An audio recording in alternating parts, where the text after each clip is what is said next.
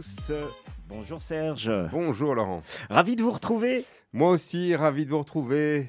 Pas assez souvent, hein, on vous voit, mais pas assez souvent. Attention, vous allez vous faire des ennemis. Euh, Non, on a le patron qui nous écoute. Non, Olivier est toujours content d'être là, mais toujours content quand vous êtes là aussi.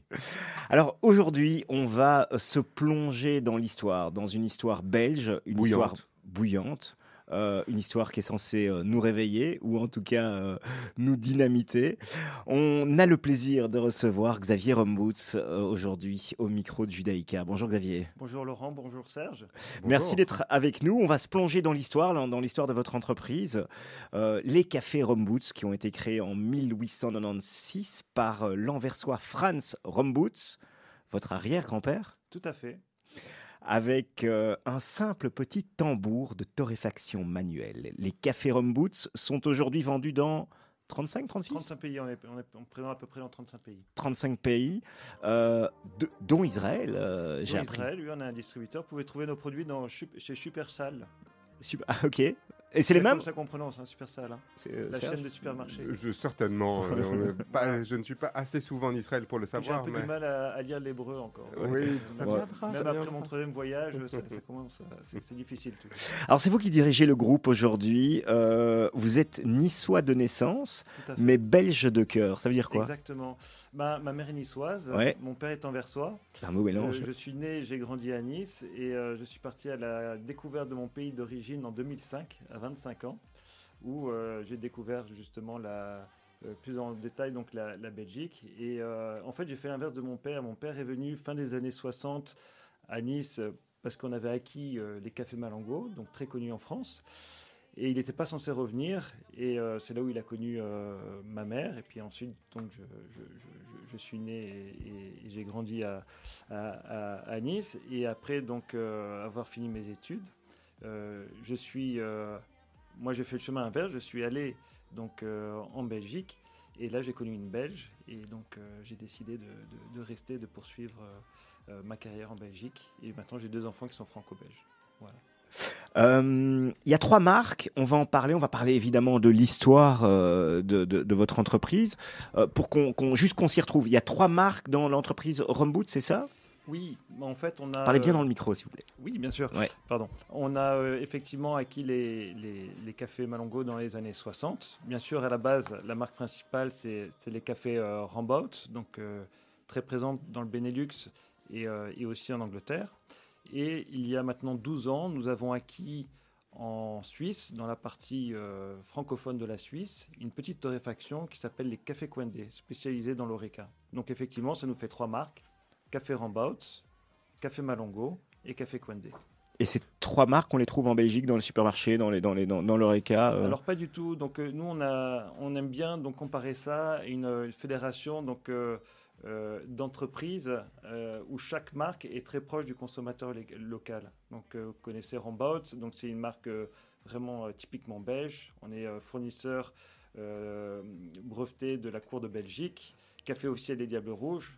D'ailleurs, depuis qu'on est partenaire, donc ils gagnent souvent. Regardez hier soir, c'est une bonne nouvelle. Et euh, alors que Malongo, donc c'est vraiment une marque vraiment franco-française avec aussi une unité de production euh, en France, c'est important, l'aspect local, où euh, on est très connu pour le fair trade, où on, essaie de s'associer un maximum avec la gastronomie française. Donc chaque marque, on veut que chaque marque soit très proche du consommateur local. Donc pareil pour Quendé, euh, qui est aussi une marque qui est connue qu'en Suisse. On va rentrer dans les détails, mais euh, il y a une tradition, euh, Serge, dans, dans l'émission, c'est de revenir sur le parcours de nos invités. Euh, on va parler sur votre parcours, donc vous nous avez expliqué, vous êtes né à Nice. Euh, C'était quoi votre enfance? Vous avez euh, euh, été à l'école, racontez-nous un peu le parcours scolaire, comme ça on... Oula, donc là je dois me plonger euh, dans vos très souvenirs. loin. parce que ouais, non, on a déjà- plus ou moins le même âge. J'ai Même âge que 44 ans le 22 mars. Déjà. Et oui, Ah. déjà, ça, ça passe très vite. et euh, donc, effectivement, moi, j'ai pas eu une enfance malheureuse, euh, loin de là, puisque euh, voilà, je suis né à Nice, donc euh, dans cette près de Nice, en fait, Villefranche-sur-Mer, c'est entre Nice et Monaco, plus précisément. Donc, entre la mer et la montagne. Donc, donc voilà, d'excellents souvenirs. J'y retourne très souvent, d'ailleurs, que ce soit pour des raisons professionnelles ou familiales.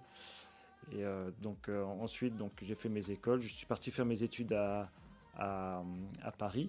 Donc là, c'était un peu moins drôle parce que effectivement, donc on vient Une école de commerce Oui, euh, business marketing Ouais. en fait. Donc euh, Euh, voilà, où effectivement, donc, on apprend le business et le marketing théoriquement, mais comme vous le savez, on l'apprend surtout sur le terrain.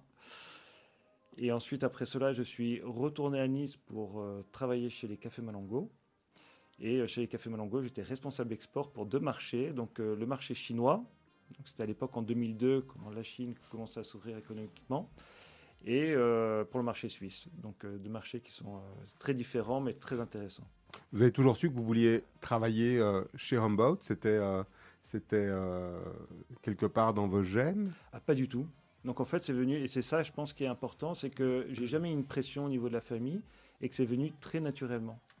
Voilà, donc quand, j'ai fini mes, quand je faisais mes études, je me suis pas dit, bah tiens, je vais finir mes études, je vais intégrer la société. Pas du tout. Euh, D'ailleurs, j'ai pas commencé par les cafés. J'ai commencé à travailler, j'avais fait un stage dans une chaîne hôtelière. Euh, qui s'appelait les hôtels Concorde à l'époque, donc euh, sur Paris. Puis après, je me suis dit, tiens, c'est pas mal de travailler dans l'entreprise familiale parce que là, on, peut, on, a vraiment la possibilité de toucher à beaucoup de choses, en fait. Et ça qui m'a plu, c'est pour ça que j'ai commencé par l'export, parce que j'adore l'aspect ouverture sur le monde et aussi l'apprentissage des langues. Donc j'ai dû aussi apprendre le néerlandais, par exemple. Facile. Euh, oui, facile à 25 ans, c'est pas facile. C'est pour ça que j'ai préféré mettre mes enfants euh, directement en néerlandais à l'école. Et, et, puis ensuite, après, donc on, prend de plus en plus de responsabilités. Donc il y a l'aspect production, torréfaction qui est, qui est, passionnante. il y a l'aspect commercial, donc tout ce qui a trait à l'ORECA, tout ce qui a trait à la grande distribution. Il y a il y a tous ces aspects, toutes ces facettes qui sont, qui sont, qui sont super intéressantes et auxquelles on a la chance de pouvoir euh, toucher justement quand euh, on est dans une entreprise familiale. Vous avez euh, des frères, des sœurs de, de, la famille? Parce que quand, le, quand on est à X génération, quatrième génération, ça, doit parfois être compliqué, j'imagine, de gérer ça en famille. il peut y avoir plusieurs prétendants, mais un seul trône. Alors pas du tout, dans le sens où dans les années 80, on a eu une très grosse crise donc dans l'histoire des cafés Rambos, dans le sens où les matières premières ont été, euh, le prix des matières premières ont été multipliés par 9 et euh, il y avait euh, donc des blocages de prix au niveau du gouvernement. Et donc il y a, beaucoup de membres de la famille qui ont plus cru en l'avenir de la société. Et en fait, il y a, mon père essentiellement qui a, cru au futur des cafés Rambots et donc il a, proposé à ses cousins d'acheter de, les parts. Voilà, donc Rambots est resté euh, toujours au sein de la famille. Et donc, euh, il y a effectivement moi, il y a ma sœur, donc qui euh, m'aide beaucoup pour le service qualité et aussi pour la formation. Et donc, on est deux. Ah, c'était un beau, un beau pari et pari gagnant alors il y a quelques années. Tout à fait, mais après notre mission c'est de transmettre la, la, société à la génération future. C'est ça le aux enfants. En fait, aux enfants. Ah, vous, vous, vous, considérez que c'est presque une obligation, vraiment une mission par rapport à... C'est une mission, oui. C'est ça, c'est la mission. Et, c'est ça que je me dis. Je me dis, la société, elle ne m'appartient pas. Donc, elle appartient à la génération future.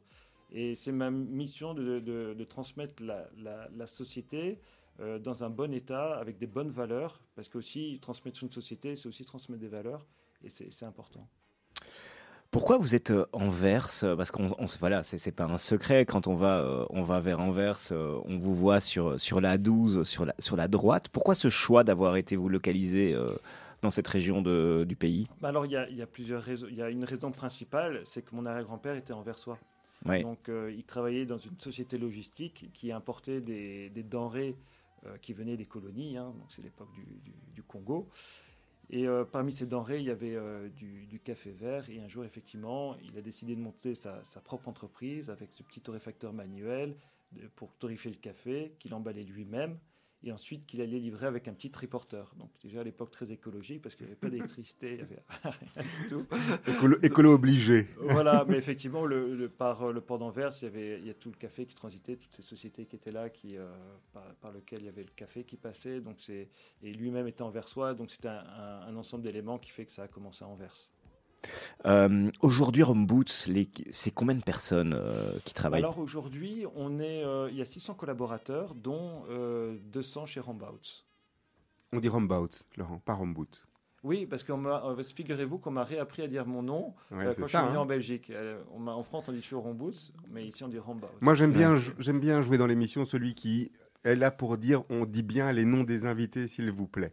Donc c'est Rombaut. Oh, je n'ai pas l'impression de trahir, euh, trahir la famille là. Non, pas du tout. Euh, Soyez à l'aise. Comment est-ce que, comment est-ce que vous expliquez Alors vous avez parlé de la crise dans les années 80, mais c'est quel est le secret qui, de, de, je veux dire, de la longévité de, de l'entreprise familiale? Ben, euh, un, il y a la, il y a la, c'est rester fidèle déjà à, à, une certaine tradition.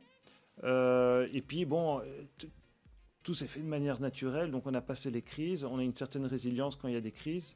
Euh, donc, il y a eu cette crise dans les années 80, mais on a connu beaucoup plus. Il y a eu deux guerres mondiales, euh, le Covid, donc les, tous les, problèmes qu'on connaît actuellement. Et on a, tous, on a toujours passé ces, ces, ces, crises. Non, on a toujours une volonté de, de continuer, mais surtout que euh, à chaque génération, on se dit quand même, on a quand même une responsabilité. Donc, on travaille avec un certain nombre de collaborateurs. On a une société belge avec justement une, une implication justement pour, pour l'économie locale. Donc, on a envie de continuer. On veut, on veut pas se laisser faire. justement, chaque crise est, est, un défi et ça nous rend encore euh, plus déterminants. Euh, Rombout, comment est-ce qu'on peut le définir quelque part? Comment on peut définir euh, votre marque ou vos marques et, euh, et, et, votre, votre héritage familial, c'est quoi? C'est la qualité? C'est l'innovation? C'est Qu'est-ce qui, fait de Rambout Rambout Alors, chez nous, donc, euh, tout tourne autour de la qualité. D'ailleurs, mon arrière-grand-père disait que chaque grain de café doit être traité comme un diamant. Et je trouve que cette phrase, est, on, je, la, reprends souvent parce que je trouve qu'elle elle traduit vraiment donc, euh, le souci qu'on a de la qualité. Donc, euh, ça passe par la sélection donc, des grains de café dans les plantations, par la méthode de, torréfaction. Donc, on utilise la méthode lente euh, artisanale pour développer un maximum d'arômes. Euh, le, le, choix des emballages et aussi après chez le client tout ce qui est euh, formation, euh, euh, service technique, donc le choix des machines, etc. Quand vous parlez, pardon, excusez-moi oui. de vous interrompre, quand vous parlez client, on parle de l'oreca, on parle des cafés, des restaurants où le produit est distribué.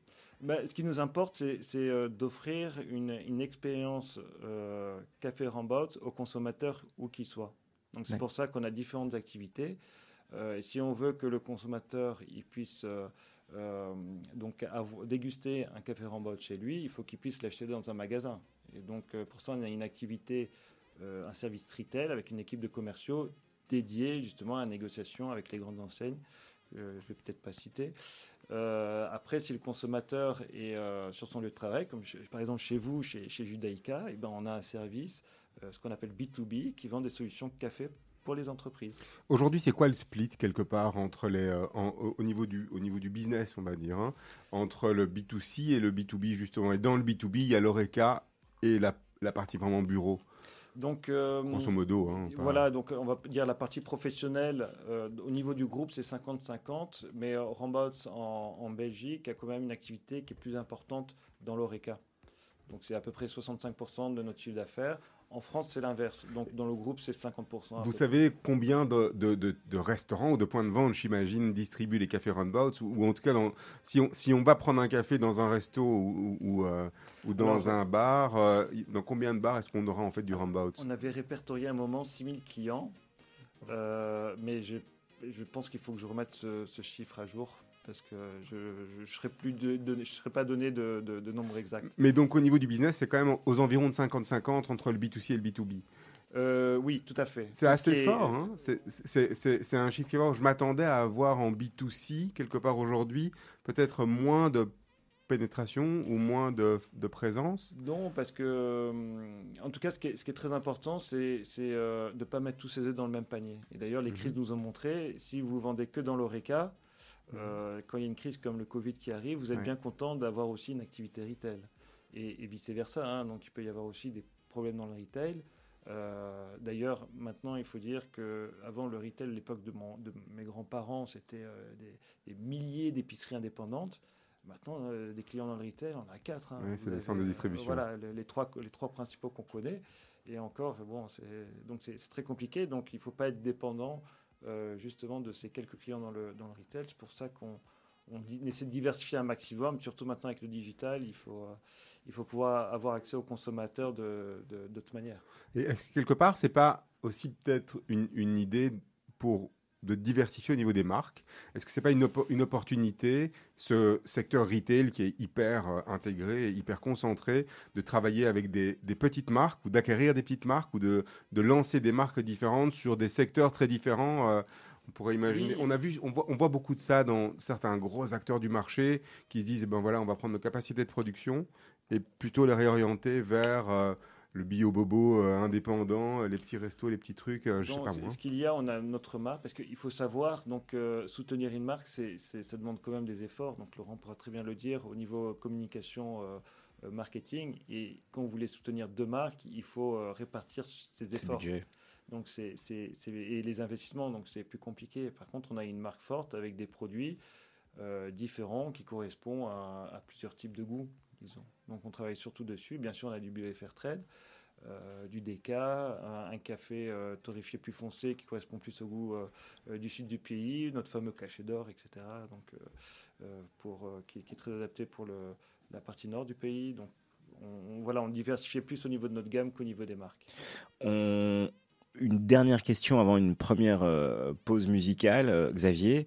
le choix des grains, euh, votre engagement à aller chercher le meilleur grain, ou en tout cas, c'est aussi un énorme travail. Euh, expliquez-nous, racontez-nous, vous êtes, euh, vous êtes présent où, justement? Où est-ce que vous allez, justement, sourcer ces grains de café? Alors, si vous voulez, le, café, il pousse sur des caféiers, et ces caféiers, donc, ils, poussent au niveau donc de l'équateur, une large bande.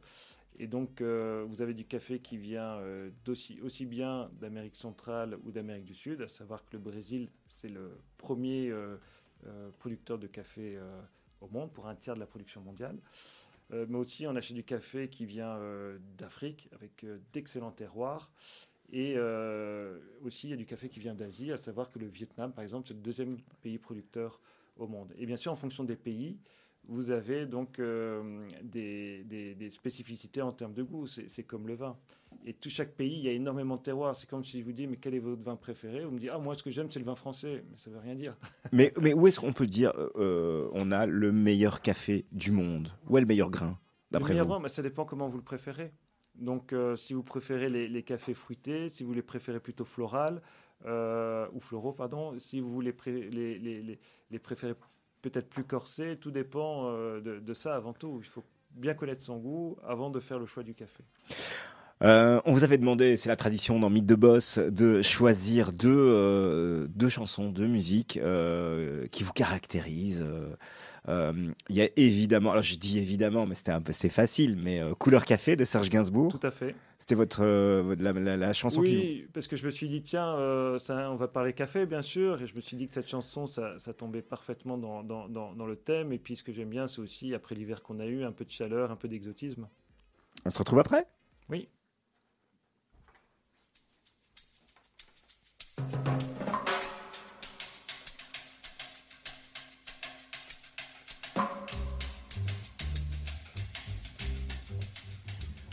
J'aime ta couleur café, tes cheveux café, ta gorge café. J'aime quand pour moi tu danses, alors j'entends murmurer tous tes bracelets, jolis bracelets. À tes pieds ils se balancent.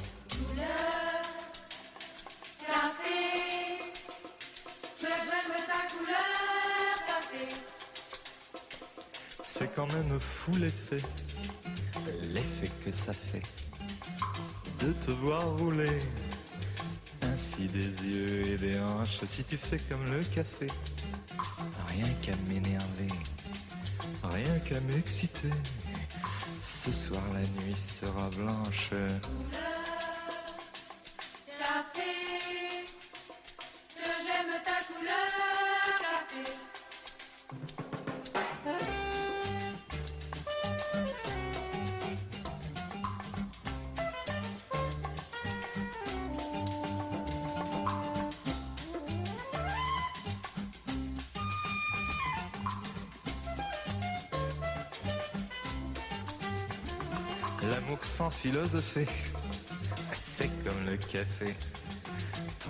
Vite passé. Mais que veux-tu que j'y fasse? On en a marre de café. Et c'est terminé. pour tout oublier. On attend que ça se tasse.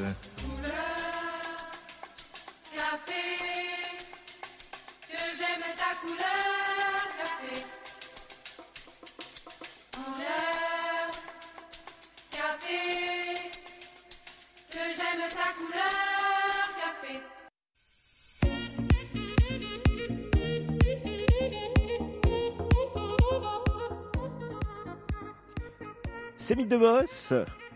Serge, nous avons le plaisir d'avoir à nos côtés aujourd'hui Xavier Romboots qui euh, dirige l'entreprise familiale Les Cafés et Un seul regret, c'est de ne pas avoir de cafetière euh, ici en studio ou, ou d'avoir un- un- un- quelque chose pour nous faire faire un bon café parce qu'on a en Mais plus reçu des café, magnifiques cafés. Oui, on a reçu des magnifiques cafés. Voilà, on est complètement, euh, On a été gâtés. euh, on est spoiled. Je Mais- n'allais pas vous laisser sans café. Non, non, non, c'est sûr. Mais pour ce soir, pour demain, ça va être merveilleux. On- on- on- on- juste avant le- la, la pause, on, s'est- on se plongeait justement dans ces saveurs, dans ce choix des grains, euh, dans les origines. Euh, Serge, c'est vrai que d'un pays à l'autre, euh, on peut vraiment, c'est, enfin, Ah oui. Xavier le disait, on peut, on peut vraiment partir dans des goûts diamétralement opposés. Et c'est intéressant cette notion de pays d'origine, de terroir au sein d'un même pays, de méthode de torréfaction Oui. derrière. Et, euh, et ensuite, il y a, a jusqu'à la méthode de préparation, ça on peut y revenir, mais euh, dans les sachets qu'on achète, dans les filtres, dans, dans vos conditionnements aujourd'hui, on retrouve quel type de café? Des cafés qui viennent d'origine, donc on n'achète Mhm. que du euh, colombien, que du, euh, Oui, que du fait. brésilien, etc. Ou bien c'est du blend, Ben, mélange? Ben écoutez, le... si vous voulez, vous avez des, des, des- des blends. Le but du blend, de l'assemblage, ce qu'on appelle, c'est quoi? C'est d'obtenir un goût caractéristique. Et euh, ce qui compte, c'est vraiment ce goût caractéristique. Donc, quelle que soit la composition, euh, quelles que soient les origines qui, font la composition. Donc, euh, si par exemple j'ai un blend avec du Brésil, du Guatemala, du Nicaragua, donc je vais obtenir un goût standard une année, mais si l'année suivante j'ai un problème avec une de ces trois origines parce que la récolte n'a pas été bonne, je vais devoir remplacer une de ces origines pour toujours obtenir ce goût caractéristique, par exemple de notre cachet d'or, c'est ce qu'on fait. Et on y arrive à ça? Oui, on y arrive, mais c'est vraiment un exercice de tous les jours parce qu'il faut déguster tous les jours pour euh, vraiment s'assurer qu'il y ait, qu'il y ait ce, ce goût caractéristique. Parce que j'imagine que c'est lié aux conditions climatiques dans les pays d'origine, Bien sûr. Tout à fait. transport même souvent parfois. Bah, en fait, qu'est-ce qui fait un bon café Euh, bah, C'est cette notion de terroir. Et cette notion de terroir, c'est vous avez le facteur euh, naturel.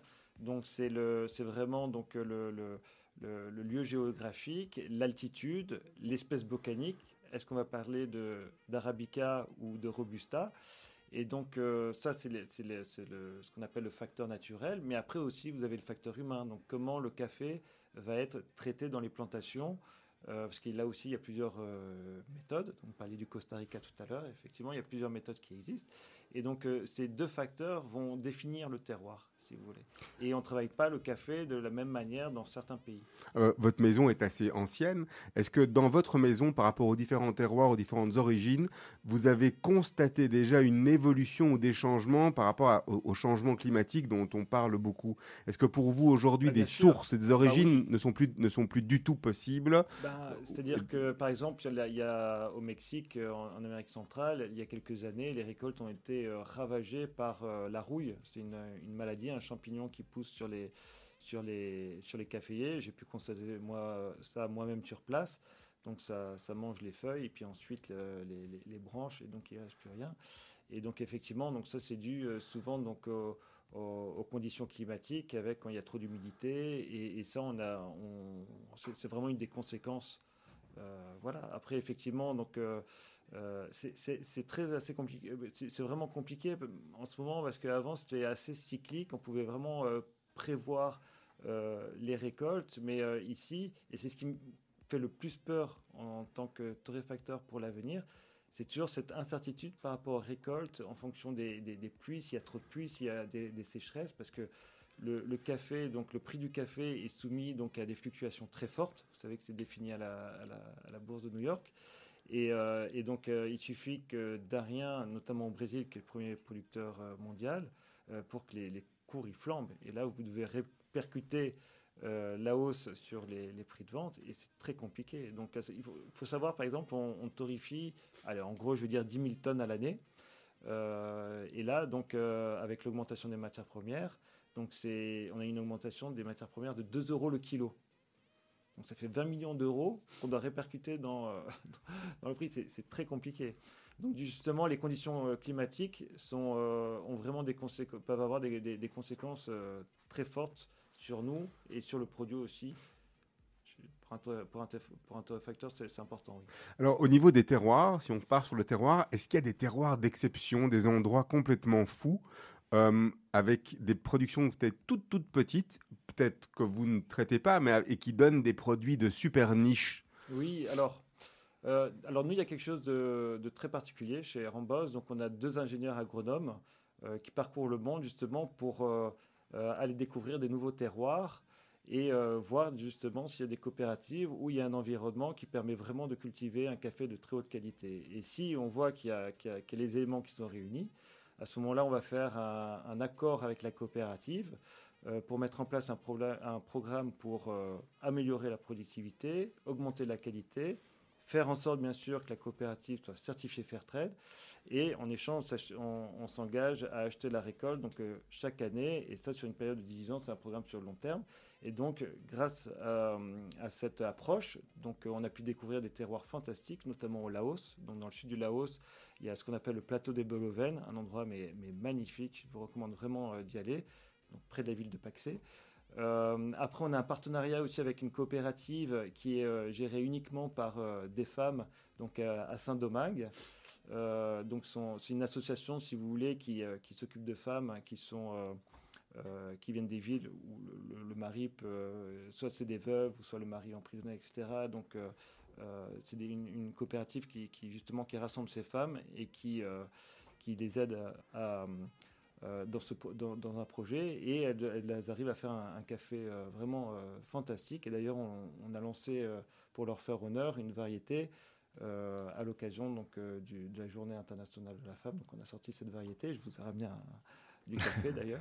On, on- Euh, le goûtera, après, on à côté goûtera de tout. ça, on travaille avec euh, euh, en Birmanie aussi avec une coopérative où on a aussi tout un programme.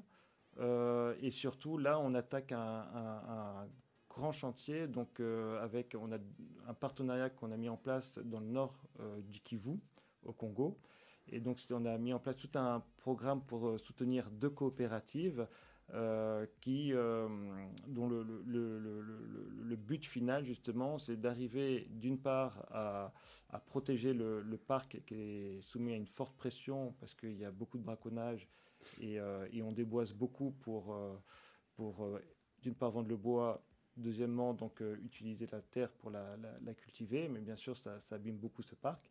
Et donc on soutient deux euh, coopératives de manière à, créer une zone tampon autour du parc avec des caféiers.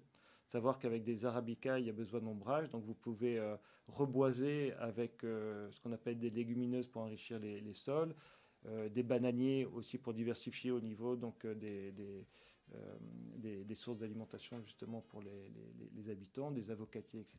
Et vous avez le café qui en plus apporte un revenu supplémentaire aux membres. Et, euh, en plus, justement, euh, avec ce revenu supplémentaire, les, habitants, donc ça les incite moins à aller dans le parc pour faire du braconnage. Xavier Remout, on allait y venir justement à cet aspect économique, euh, à, ce- à cette dimension de commerce équitable. D'abord, aspect économique. Quand vous, vous parlez de, partenariat, euh, d'engagement, ça veut dire que vous leur garantissez l'achat d'une production minimum annuelle? Bah, c'est la majeure partie de la récolte. Parce que c'est bien beau d'aller dans une coopérative et leur dire bah, tu dois faire le café comme ça, tu dois le cultiver comme ça. et tu dois C'est quoi l'engagement? C'est un engagement, c'est un engagement sur, sur des années? C'est comment ça se passe euh, Bah alors, c'est un engagement, effectivement. Le, je vais te donner un exemple. Le Laos, euh, quand on a découvert cette coopérative, c'était en 2008. Donc, ils avaient produit que deux conteneurs. Bon, en gros, un conteneur, c'est 15 tonnes de café. Euh, et donc, avec le programme qu'on a mis en place, donc euh, l'année dernière, ils ont pu produire jusqu'à 64 conteneurs. Donc, il y a beaucoup plus de membres qui se sont affiliés à la coopérative. Donc vous créez de l'emploi. Oui, mais surtout que Les, comme- les débouchés, Et la valeur. les, dé- les des- débouchés. Les débouchés, Les bien sûr. Ouais. parce que c'est, il faut qu'ils puissent vendre le café, c'est le plus important.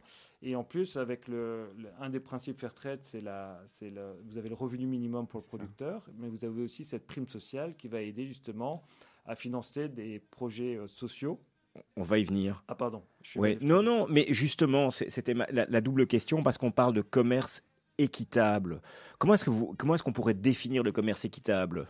Alors, il y a, y a ben, en une phrase, c'est acheter le café pour, euh, pour un prix juste, avec lequel le, consommateur, le producteur va pouvoir subvenir à son besoin. Oui, mais derrière, vous avez aussi une dimension sociale. Vous investissez dans des projets euh, euh, pour aider la région, euh, que ce soit de la reforestation ou euh, la création d'une école ou. Oui, ben, ben déjà, c'est cette prime sociale surtout, parce que l'idée, c'est du commerce équitable. C'est pas de la charité. D'ailleurs, je veux dire, euh, peut-être ça, ça risque de choquer un peu les, les auditeurs.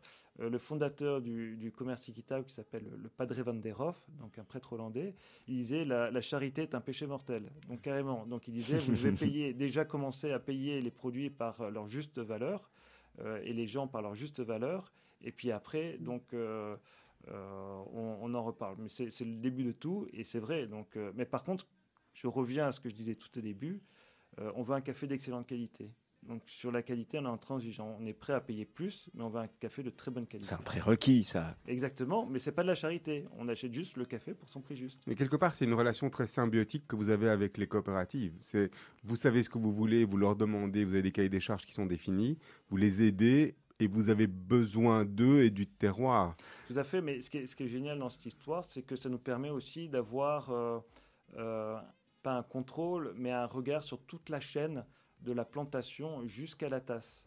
Et c'est ça qui nous intéresse. Et en plus de La ça, traçabilité. la traçabilité, exactement. Et en plus de ça, donc ça nous permet de proposer à nos consommateurs euh, des cafés exclusifs, café du Laos, café de Birmanie, le parc de Virunga, c'est le, le café des, des femmes d'Amérique, euh, de, de République dominicaine. C'est- des choses qui sont assez exclusives. Donc bien sûr, on demande aussi une exclusivité. De, de- de quoi on parle en termes de revenus ou de différence entre les, entre les, les- dans les coopératives qui sont fair trade et celles qui sont simplement euh, Conventionnel. conventionnelles et qui vendent leur café sur le marché? On, on a quoi comme rapport au niveau du, du coût horaire, enfin du, Ah, du ça- gain alors horaire? ça, dé- ça va dépendre des pays. Donc euh, là, c'est une question effectivement qui, qui, Ok. qui- qui va être vraiment en, en fonction donc, des, des- des- des conditions par pays. Mais euh, si vous voulez, le, le marché du café euh, fluctue énormément et à partir d'un certain niveau, donc on considère que le, producteur n'a pas assez pour pouvoir subvenir à ses besoins et pour euh, investir dans sa production, tout simplement. Et donc, euh, on a mis un, un prix minimum, peut-être un peu technique, mais c'est 140 euh, dollars cents la livre. Euh, donc, euh, même si le, le marché il va en dessous, et ben nous, on achète quand même à, à ce prix-là. Et des fois, il peut aller en Donc c'est un revenu garanti presque. c'est un revenu garanti. C'est un- c'est un- c'est un, Mmh. un niveau parce que c'est ça là aussi parce qu'il y, a- il y a un défi aussi à l'avenir, c'est que maintenant il y a beaucoup de labels qui sont créés.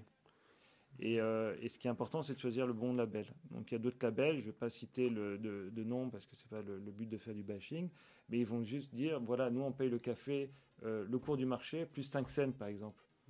Mais s'il est en dessous, s'il n'y a pas de revenu minimum, ça ne sert à rien. Oui, ça change Donc, rien. euh, mais bien sûr, parce que pour certaines grosses entreprises, euh, le, le commerce équitable, c'est pas quelque chose qui les arrange.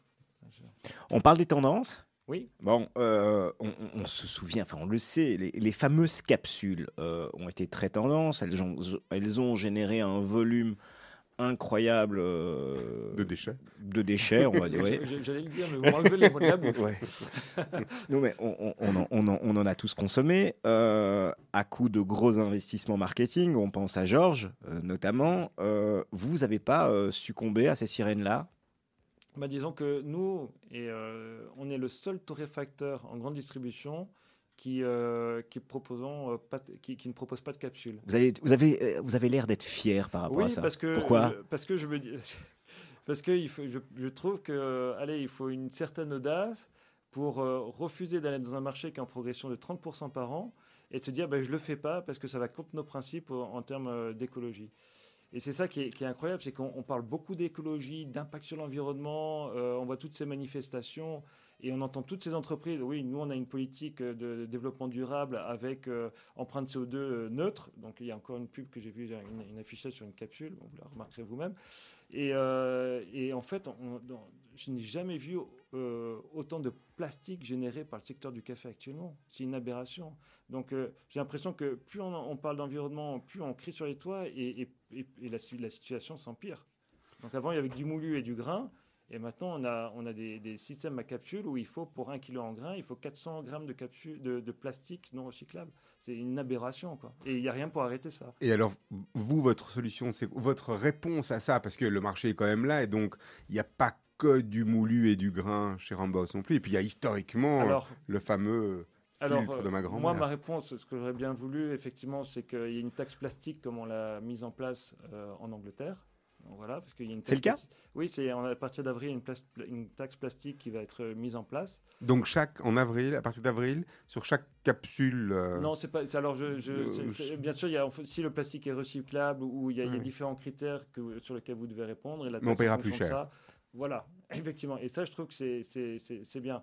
Mais après, nous, pour euh, ce qu'on fait, donc on, on a un, un service recherche et développement, justement, qui développe des concepts café, donc qui, qui, qui, euh, qui permettent justement de, de- faire un café soit filtré, soit euh, expresso, euh, avec des, des- des- des- des méthodes, donc avec un, impact moindre sur l'environnement. Par exemple, vous connaissez tous Rambout, euh, le fameux filtre Rambout qu'on a, a lancé pendant l'exposition universelle de 1958. Eh ben, c'était euh, 150 tonnes de plastique par an. Eh bien, on, l'a remplacé, on a réussi à remplacer donc, euh, le plastique par un matériau qui est 100% compostable à domicile, euh, fait à partir de, fibres naturelles. Mais donc vous avez aussi, parce que j'ai une brochure devant les yeux où je vois le système 1, 2, 3 espresso, Tout à fait. c'est ça Donc parce que qu'on le veuille ou pas, les dernières années, il y a quand même une tendance au café plus fort, au café espresso, Mm. qui sont venus via les capsules, qui sont venus via Tout à ce que- fait. le marché. Ouais. On, on est- on a, on a shifté quand même d'un café filtre classique euh, où on prenait euh, autant de cuillères qu'on avait de tasses à faire et Combien- on mettait. euh, Combien pour le percolateur, Serge? Ça dépend du nombre de tasses dans le percolateur. Tu mettais à 5 ou 6, ça dépend. Moi, ça me rappelle mes, mes- mes nuits de bloc, ça, à l'époque. Ouais. Et donc, euh, mais donc, on, on est passé vers des cafés euh, avec euh, les capsules faciles, etc. Aujourd'hui, vous avez euh, des solutions aussi parce que on peut- le goût est quand même pas le même. On n'a on pas la même Bien chose. Bah, effectivement, vous avez tout à fait raison de dire que c'est pas la même chose, dans le sens où la filtration et l'expresso, c'est deux moments de consommation différents. Donc, euh, le filtration, donc ça revient à la mode, on appelle ça le slow coffee aussi. Et l'expresso, c'est quand vous avez une extraction avec euh, des barres de pression. Et donc, effectivement, nous, on a développé notre propre système qui s'appelle le système euh, 1, 2, 3 espresso. Donc, on a des ingénieurs qui ont développé des, machines qui sont adaptées à ce système. Et ce sont des, doses donc, qui sont euh, faites euh, déjà à base de café, mais à, base aussi de papier, donc euh, 100% euh, végétal biodégradable. Et donc, ça veut dire que vous, êtes, vous rentrez dans la même logique de marketing ou de tactique marketing où on crée les appareils et les dosettes sont.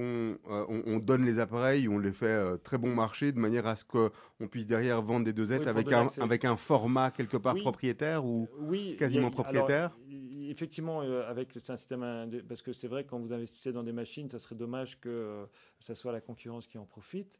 Euh, déjà, mais après, il faut savoir qu'un consommateur va utiliser plusieurs méthodes de, de préparation pour faire un café. Donc, au petit déjeuner, il va préférer le, le- le café filtré parce que c'est plus euh, désaltérant. Donc, euh, parce qu'un espresso, ça, ça, ça- c'est court.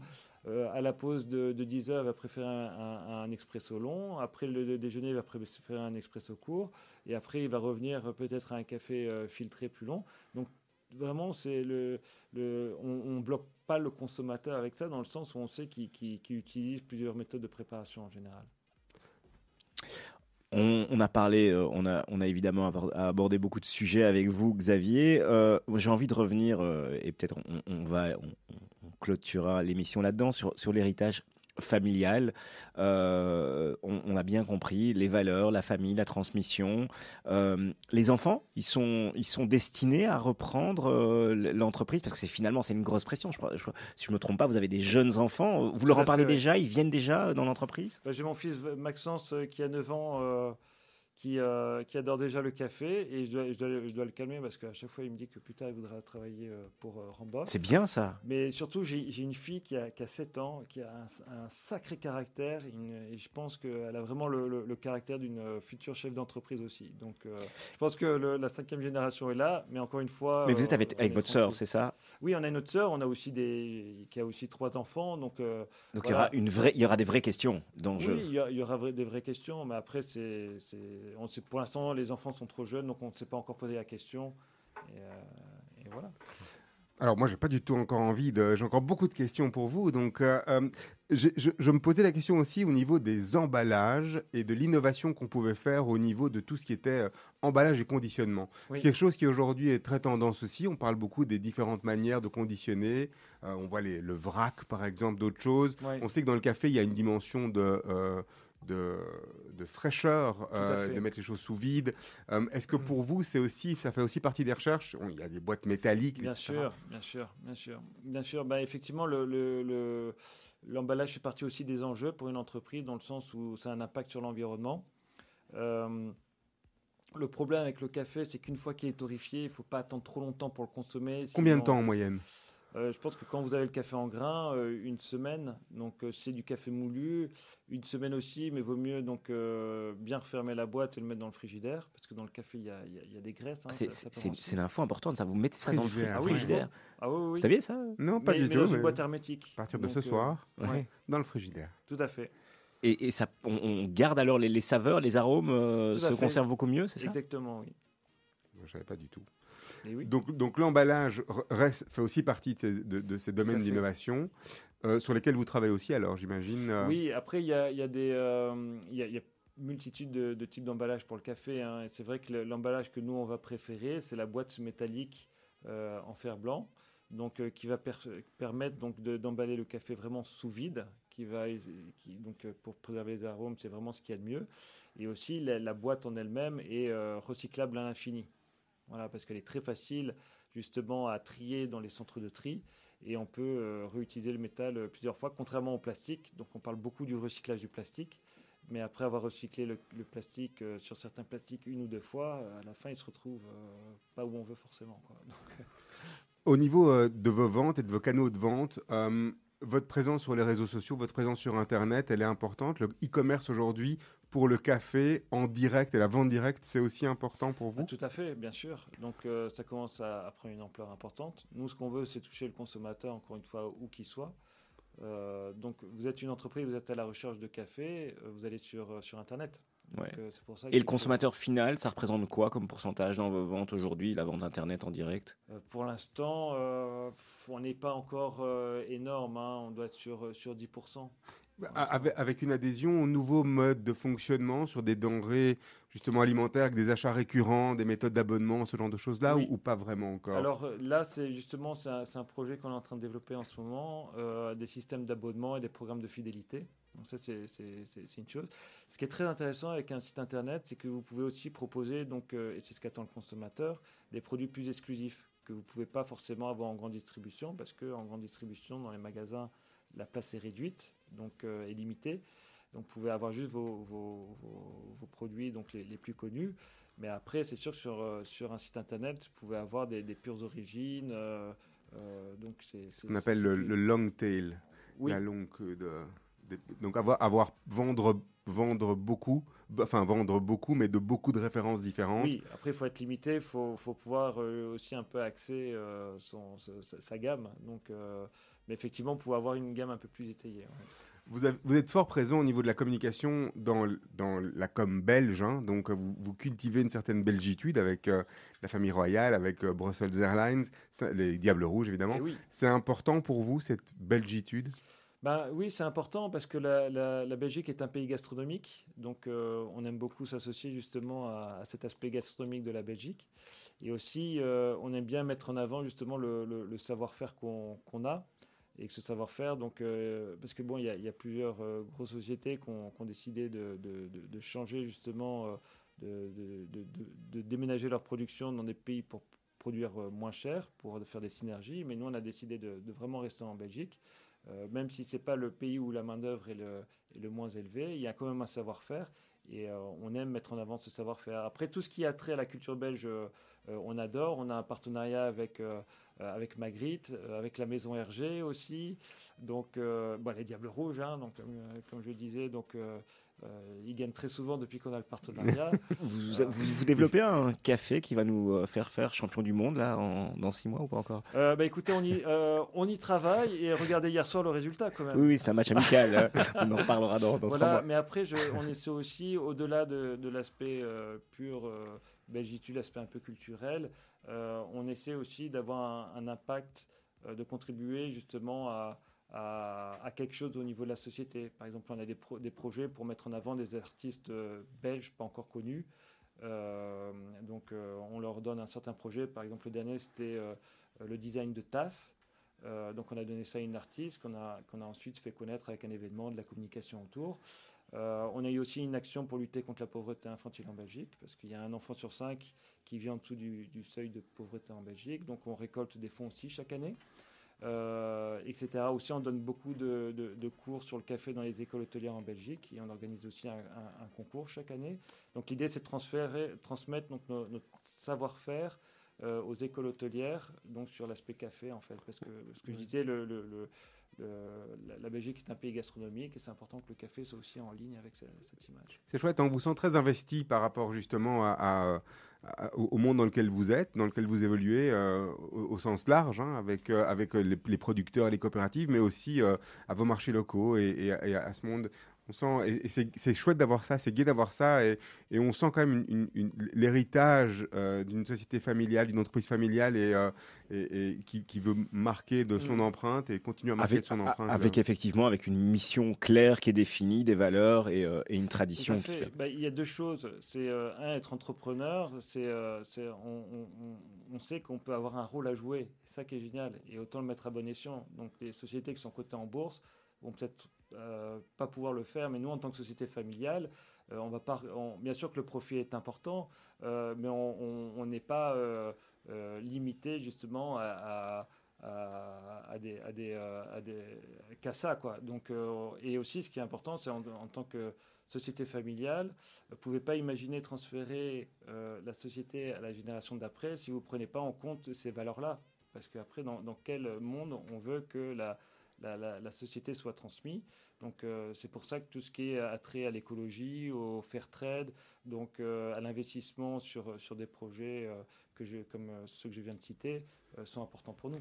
Alors, une, dernière question, dans le domaine de la gastronomie, justement, on est, Oui.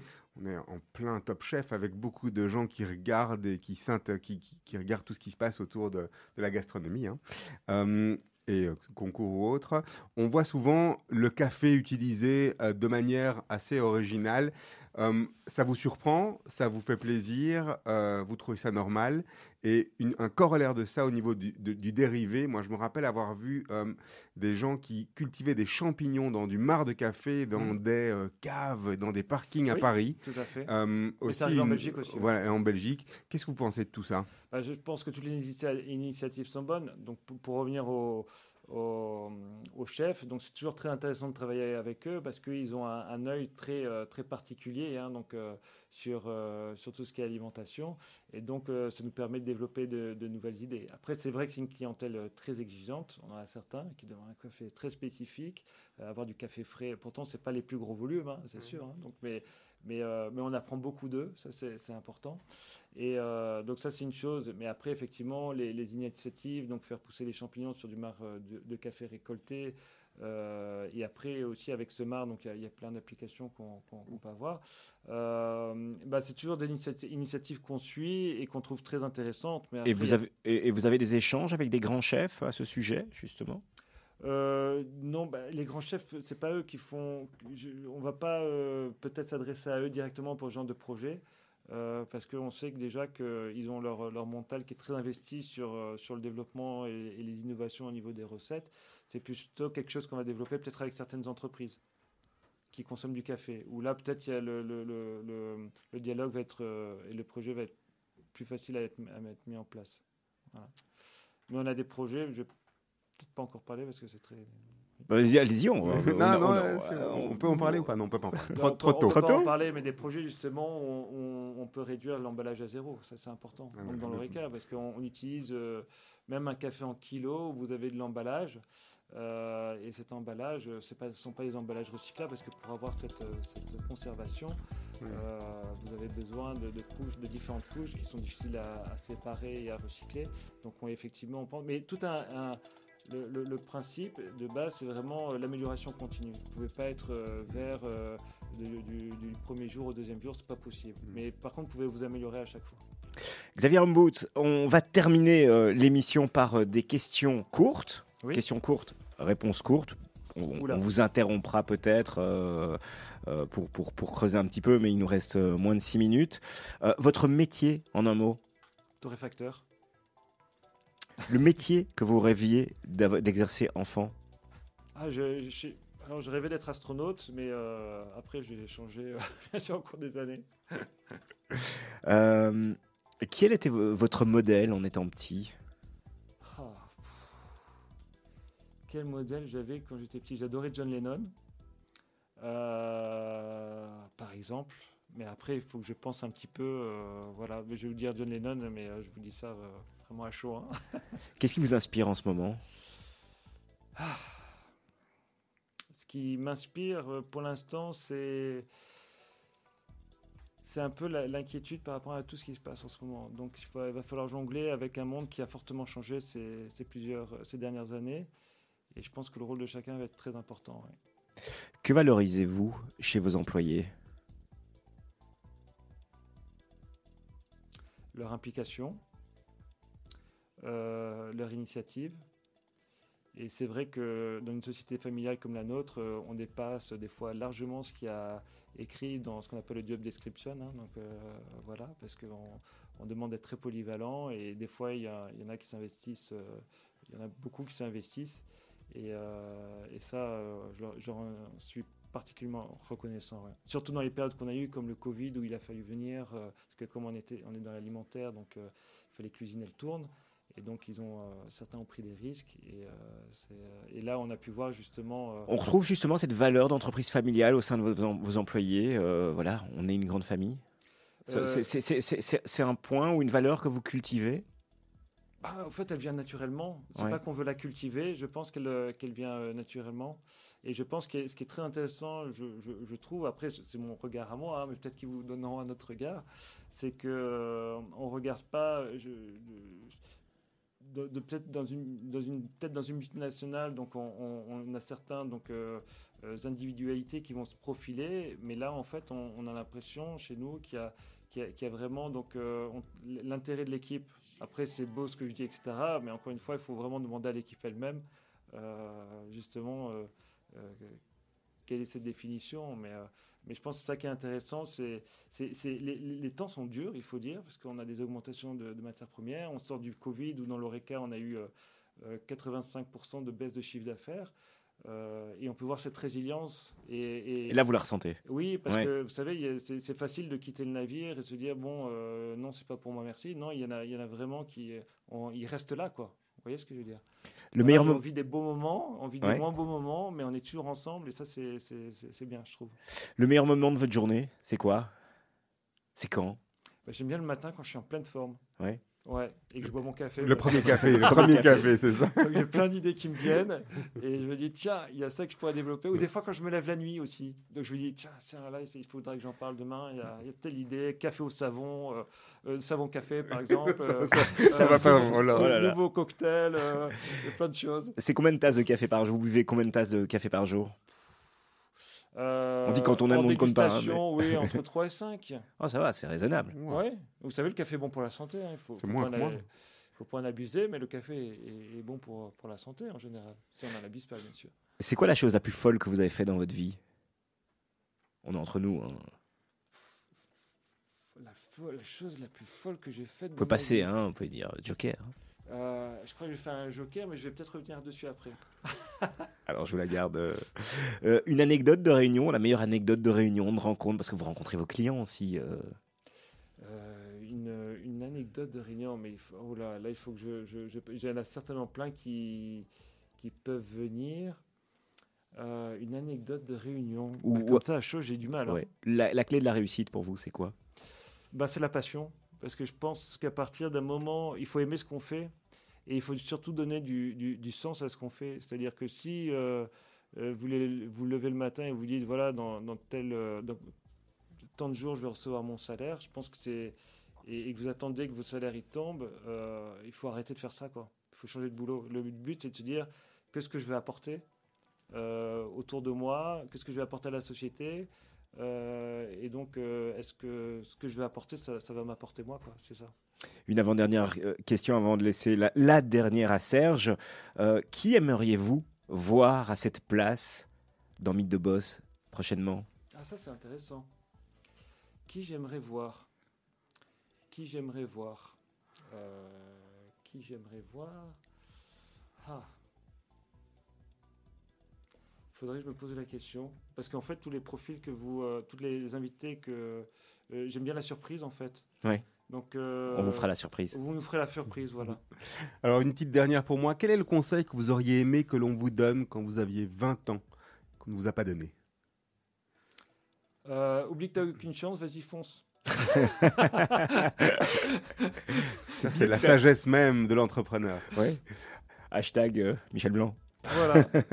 C'est une phrase que je cite souvent parce que c'est exactement ça. Parce que vous savez, des fois dans les présentations, on cite des phrases de Napoléon ou de grands auteurs, mais je pense que c'est une phrase Ouais. qui, qui. Voilà, donc des fois, on on n'a pas fait peut-être les plus grandes études, on n'a pas eu la plus grande expérience, mais des fois, il faut y aller et puis c'est comme ça qu'on apprend. Quoi. Xavier Rumbautz, merci d'avoir été dans Mythe de Boss. Avec grand plaisir. Merci à vous. Merci Serge. Merci euh, Laurent. Merci à vous.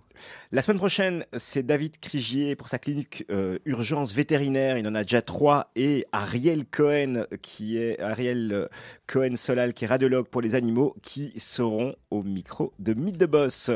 Bonne fin de journée. Dans un instant, c'est le journal de 18h.